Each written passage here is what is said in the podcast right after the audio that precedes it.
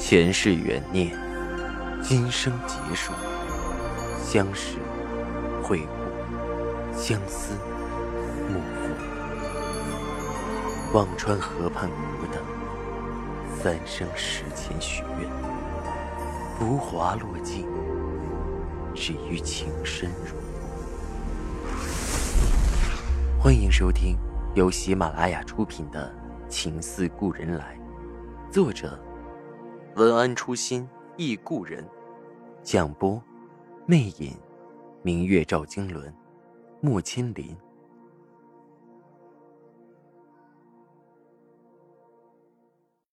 第一百七十八集。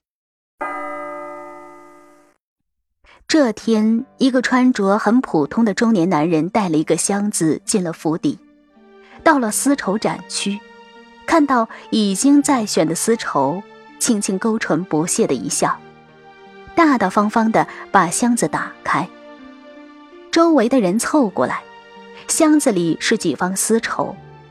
扬州城最不缺的就是丝绸行家，只看色泽就是精品。有人忍不住上去摸了摸，叹道：“这丝绸顺滑。”周围的人不禁又细细打量着这中年男人，长袍马褂，人很精神。看着眼生，应该不是本地人。有人说道：“这绸子，我看能选上。”另一个人撇撇嘴：“不是咱扬州人，跑这是凑什么热闹啊？会自己低头去参选呗。”那中年人却似乎充耳不闻，四周看了看，问道：“请问各位，赵石南是哪一位啊？”原来是找赵家斗锦的。纷纷有人劝着：“你还是算了吧，赵家不参加。”也有人说：“往里走，第三间屋子是官邸的专员，你还是去问问你这丝绸能不能参加扬州的选拔吧，别想着和赵家斗紧了。”不参加？为什么？那人好奇的问：“赵家的锦不是扬州最好的吗？要比就和赵家的比试。”知情人叹气道。赵家少爷几番受阻，现在心思早不在丝绸上了。男人一愣，转悠了几圈，发现的确没有赵家的丝绸，也没去找专员问参评的事，索性拿着丝绸一路打探着，到了赵家老宅的门口，对守门的下人说着：“我要见你家的少爷赵世南。”守门的看了他一眼，问：“你认识我们家少爷吗？”那人的声音很沉静。几年前的事儿了，他让我以后可以找他，还麻烦小哥通传一声。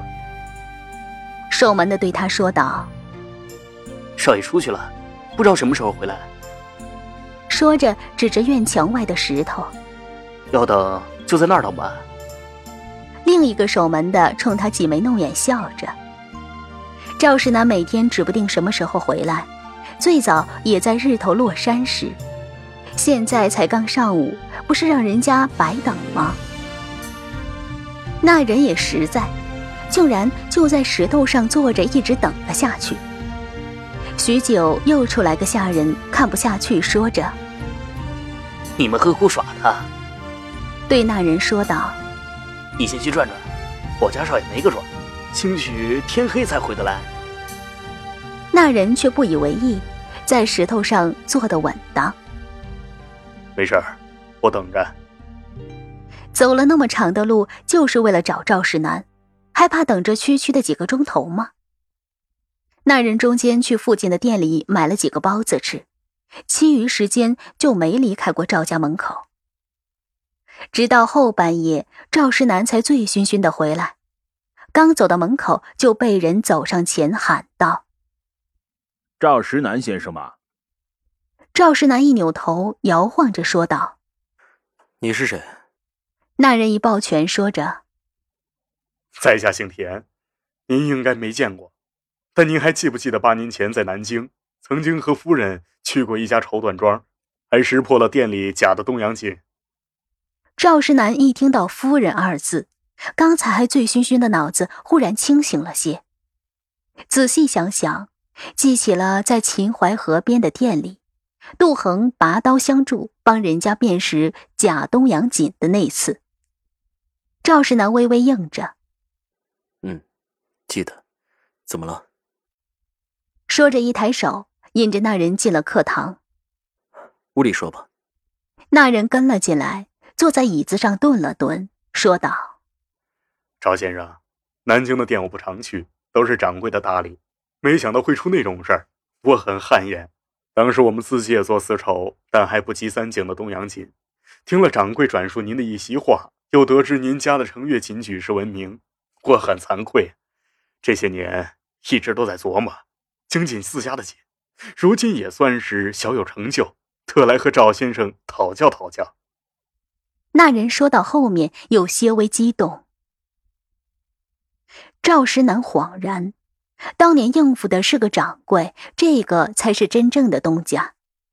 记得当年赵石南豪气云天的说着：“扬州城赵石南，我等着你。”如今人家真的应约而来，他却早没了斗志。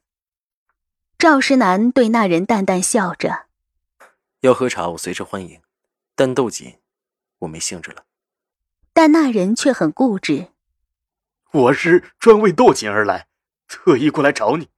你是觉得我的锦不好，不值得比吗？”那人说着，要打开手里的箱子给赵石南看。赵石南忙站起来，按住那人的手：“不必了，好不好都不重要。”我的确没了心思，你来的晚了。说着，坐在椅子上，任那人怎么挑动，始终不肯比赛。那人看着无法，摇摇头叹息：“当年听掌柜的说起，只觉得你是个真汉子。为了这锦，这些年我一直苦心琢磨，就想着有朝一日来找你。可你竟然不鄙视，这真是……”英雄论剑最大的痛苦，莫过于对方金盆洗手了。那人再三劝说无效，只好悻悻离开赵家。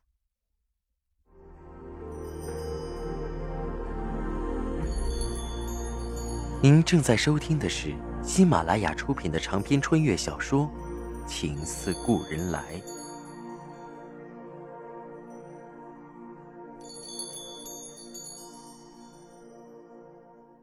扬州城的选拔很快要收官了。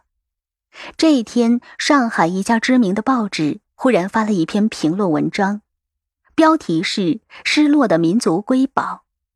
评论文里先讲了中国丝绸的发展，从西汉时期是世界独有的珍奇，到如今被赶超的事实，评论的非常内行深刻。而文章最大的亮点。是盛赞了赵家的程月锦，并对程月锦从兴盛到如今不见踪影表示遗憾。这篇文章出在征选参加万国博览会物品的档口，显得有些意义不同。而那个作者笔名叫做马新。上海彼时是中国对外的窗口，而那一家报纸又以针砭时弊闻名，非常有分量。在上流圈里，几乎人手订一份。马新的文章一出，引起不少人关注，连租界里外国的领事都看到了。有位英国的领事在和国民政府的官员闲聊之余，提起这篇文章，也提到了程月锦。如此一来，国民政府官员的脸上便有几分不好看。国内的珍品默默流失，终归是个难看的事。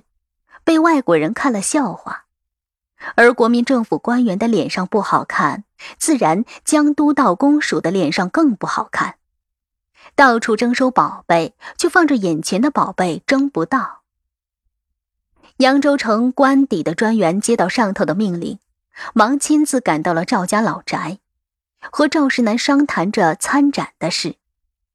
这在扬州城里，专员亲自上门也属头一份了。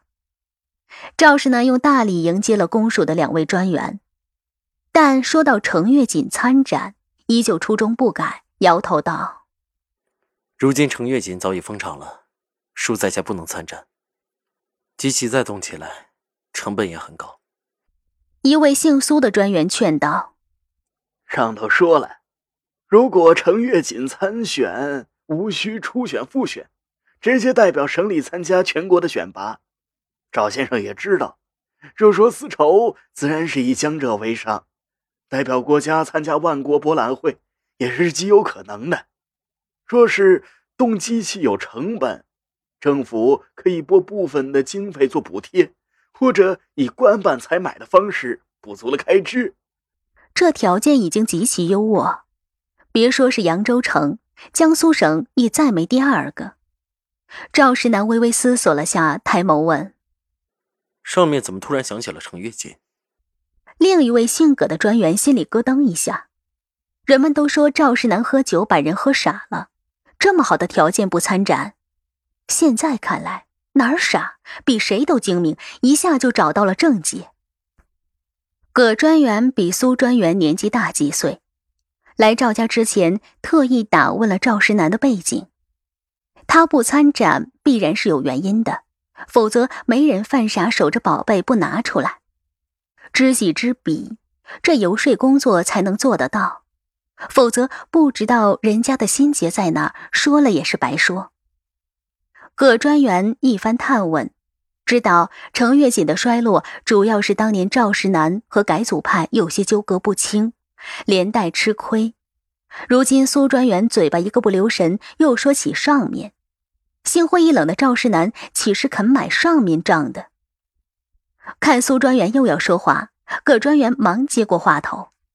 如今形势不同往日，现在上面对像赵先生这样的格外重视。时局变化大，唯有赵先生这样踏踏实实做实业的，才是国家之幸。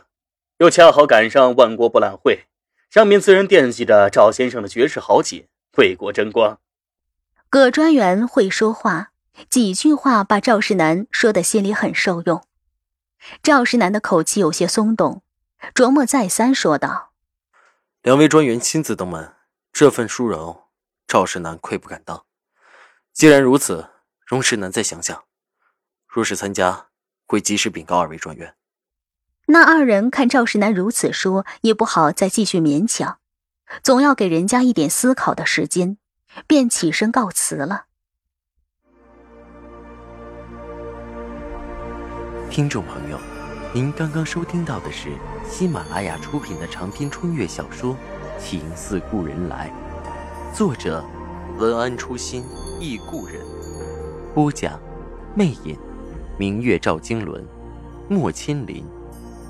更多精彩有声书，尽在喜马拉雅。